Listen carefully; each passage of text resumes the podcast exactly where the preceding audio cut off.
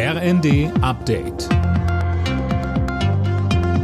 Stündlich neu. Auf den Punkt informiert. Ich bin Philipp Nützig. Auch jetzt am Wochenende sind in ganz Deutschland wieder zahlreiche Demos gegen Rechtsextremismus und die AfD geplant. In Hamburg sind Zehntausende Menschen auf die Straße gegangen. Mehr von Jana Klonikowski. Die Veranstalter hatten nur mit einigen tausend Teilnehmern gerechnet. Irgendwann wurde der Andrang in der Hamburger Innenstadt aber so groß, dass die Demo vorzeitig abgebrochen werden musste. Übers ganze Wochenende sind jetzt in ganz Deutschland, in großen und kleineren Städten, mindestens 90 weitere Kundgebungen gegen rechts geplant. Kanzler Scholz lobt die Proteste und er betonte, alle sind gefordert, klar und deutlich Stellung zu beziehen für Zusammenhalt, Toleranz und die Demokratie.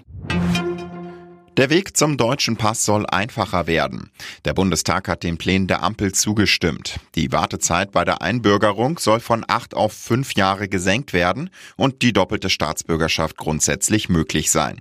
Bundesinnenministerin Nancy Faeser sagt die Menschen, die sich besonders hier bei uns einbringen, die die Sprache schnell lernen, die unsere Werte aus unserem Grundgesetz übernehmen, für die ist es eine richtig gute Perspektive. Und wir müssen im internationalen Vergleich bei dem Werben um Fachkräfte auch mithalten können. Im aktuellen Tarifstreit hat die Deutsche Bahn der Lokführergewerkschaft GDL ein neues Angebot vorgelegt. Die Bahn spricht von einem Lohnplus von bis zu 13 Prozent. Außerdem gäbe es die Möglichkeit, dass Beschäftigte ab 2026 ihre Arbeitszeit bei vollem Lohnausgleich auf 37 Wochenstunden reduzieren können.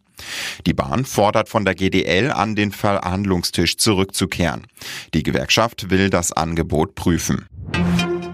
Der Krankenstand am Arbeitsplatz bleibt in Deutschland weiter auf einem Rekordhoch. Laut einer Analyse der Krankenkasse DRK waren die Arbeitnehmerinnen und Arbeitnehmer letztes Jahr im Schnitt 20 Tage krankgeschrieben. Häufigste Ursachen für Krankschreibung waren Atemwegs-, Muskel-, Skelett- und psychische Erkrankungen. Alle Nachrichten auf rnd.de